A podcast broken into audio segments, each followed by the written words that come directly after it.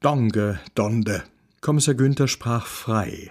Er hatte lediglich ein paar dürre Notizen auf Karteikarten vorbereitet. Sort. Im Mittelpunkt des Ganzen stehe ein Mann namens Johannes Silvanus. Johannes Silvanus sei ein deutscher Theologe aus Südtirol gewesen. Was jetzt? Deutscher oder Südtiroler? Die, die sie Kattel nannten, hatte das in die Runde geworfen. Nun jedenfalls aus dem deutschsprachigen Raum, erläuterte Kommissar Günther, und der sei ja bekanntermaßen groß. Silla Bergsteiger, der det sich bedanke. Der ist kein Deutscher, das ist ein Südtiroler. Will er?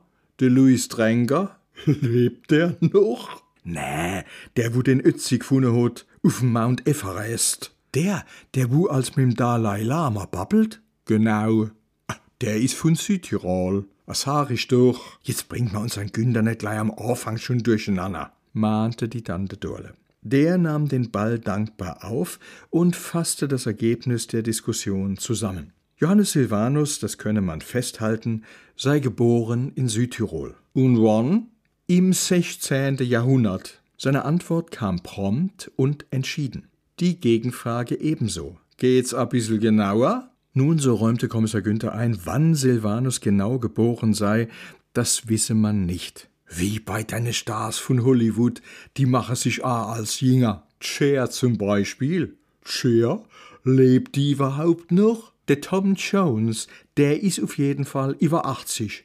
Sieht man aber nicht. 1555, proklamierte Kommissar Günther froh, endlich eine Jahreszahl nennen zu können. 1555 sei Silvanus bischöflicher Prediger in Würzburg gewesen. Über die Zeit davor wisse man nicht so viel. Nix, besser gesagt. Aber gelernt hat er schon was, oder? Theologie, das ist doch klar. Wieso? Vielleicht war das ein Schereschleifer, ein fahrender Händler, ein Quacksalver. Da hat's ja viel gegeben dortmals. Wie das nimmer gelaufen ist, hat er umgesattelt auf Para. Nein, widersprach Kommissar Günther dieser Theorie, Silvanus habe ein ordentliches Studium absolviert. Schließlich sei er als bischöflicher Prediger von höchster Stelle vom Bischof persönlich engagiert worden. Und der hat den einfach so genommen? Erst dann nix, dann gleich zum Bischof? Wahrscheinlich Vitamin B. Kommissar Günther wusste, er musste die Zügel dringend anziehen, um den Vortrag nicht aus dem Ruder geraten zu lassen. Das do mol ruhig. In Würzburg sei Silvanus nicht lange geblieben, er sei 1559 nach Tübingen gezogen und dort zum Luthertum übergetreten. Ein Jahr später habe er seinen Dienst als Pfarrer in Kalf angetreten. Dieses Amt habe er zu guter Letzt auch in Ladenburg innegehabt. Und das sei längst nicht alles, fuhr er fort. Silvanus habe als Theologe eine steile Karriere gemacht, verschiedene Stationen erfolgreichst absolviert, wie zum Beispiel Moment, Günder. Die Dande Durle war hellhörig geworden. Wie war das grad? Wo ist der Iver gedrehte? Ist doch ganz einfach. Dieser Silvanus war erst katholisch und wurde dann evangelisch. Diese Zusammenfassung der bislang stumm gebliebenen klang durch den mangelnden Dialekt in seinen Ohren ein bisschen zu präzise. Bestätigen wollte er das so nicht. Äh, so ähnlich. Was die Diskussion nicht verhinderte. Das ging? Scheint's. Das wundert mich gab die Frau, die sie Kattel nannten, zu bedenken. Ich erinnere mich, was das von Aufstand gegeben hat, wie mein Großonkel Selig e evangelische Heirat geworden hat. Die hat schämol konfatiere gemisst. So viel kenn ich auch. Nun, wandte Kommissar Günther ein, als Theologe sei das wohl einfacher gewesen. Wie bitte? Das ist ja noch schlimmer. Stell dir mal vor, unseren Paradies sagen, Leid, ich hab's mir überlegt, ich wechsel das Lager. Kommt etwa mit? Äh, und nebenbei hab ich noch bissel was von dem Weihrauch iverisch. Will denn einer? Wegen Geschäftsaufgabe günstig abzugeben. Ah, genau, das ist ja nicht so wie GH oder Pelikan. Wenn du mich fragst, so steckt die Frage hin. Ich mein, bei den Katholen, die haben ja das Zelibat dortmals auch schon. Oder Günther. Kommissar Günther war unsicher und überlegte, wie er sich um eine konkrete Antwort drücken könnte. Da kam ihm die hochdeutsche Beate unerwartet zu Hilfe. Naja, was heißt Religion gewechselt? Evangelisch, katholisch, so gravierend sind die Unterschiede ja nicht. Beides aussterbende Weltreligionen. A Beate, jetzt sei du mal still. Du hast ja eh keine Ahnung. Du, du hast ja ein Buddha als Springbrunnen bei dir im Garten. Weich Günder, unser Beate, die kummt net von do, die kummt vom Osten, von Driver. Jugendweihe und so'n Käs. Was wisst ihr denn von der Jugendweihe? Nix, weil's besser is. Außerdem, das is bei uns alles noch so.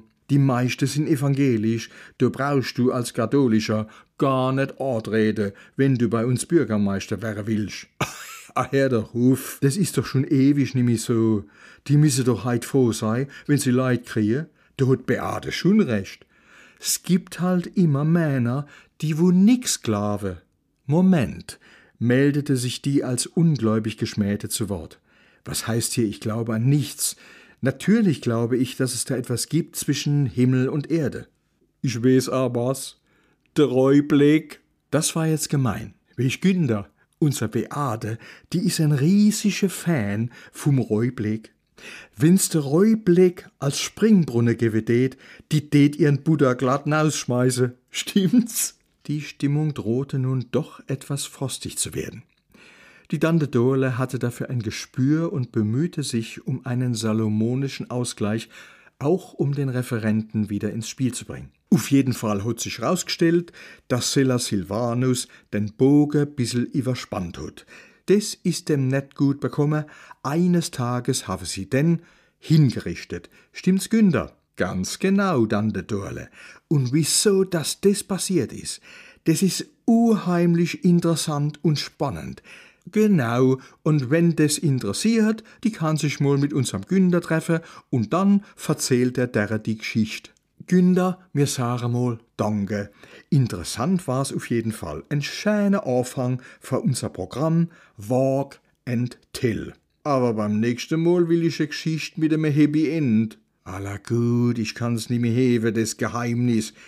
Und auch uns Mädels. Die Tante Dorle wurde unvermittelt ernst und fuhr bedeutungsschwer fort. Das kommt wahrscheinlich noch von seiner Erwet, dass der Günder so'n Febel hat für so düstere Kram. Ich gehe davon aus, dass sich das demnächst radikal ändert, wenn du frisch geblädelt is und, Obacht, wenn du ball a Frau herzieht. Wie bitte? A Frau? Beim Günder? Bei dem Günder, du? Hör auf. Wenn ich's euch sag, mir habe all nimmer damit gerechelt. Aber unser Günder, der hat eine. Und der wird, wenn paar Sachen geklärt sind, Kill Günder, dann wird unser Günder heiere. Hä? Das erste Mal, das muss man sich mal vorstellen. Die Sensation. Das da wehe Mädels, ich verspreche euch, beim nächsten Mal verzählt uns der Günder ganz bestimmt a andere, a super romantische Geschichte. Aber dann mit allen Detail. Unbedingt. Alla, Günder, kümmer dich jetzt bissel weniger um die Spitzbuwe, die katholische und die evangelische und Männer um dei Schätzel. Mädels, dann machen wir uns mal auf de Weg. Los stehe, Kattel. De Günder Mechtes, der muss schon bissel iwe. Die Frauen bemächtigten sich ihrer Stöcke und frohgelaunt entschwand die Schar in den Brombeersträuchern, nicht ohne an die nahe Zukunft zu denken. Hört mal, wie wär's beim nächsten Mal mit dem Vortrag über der Räublick?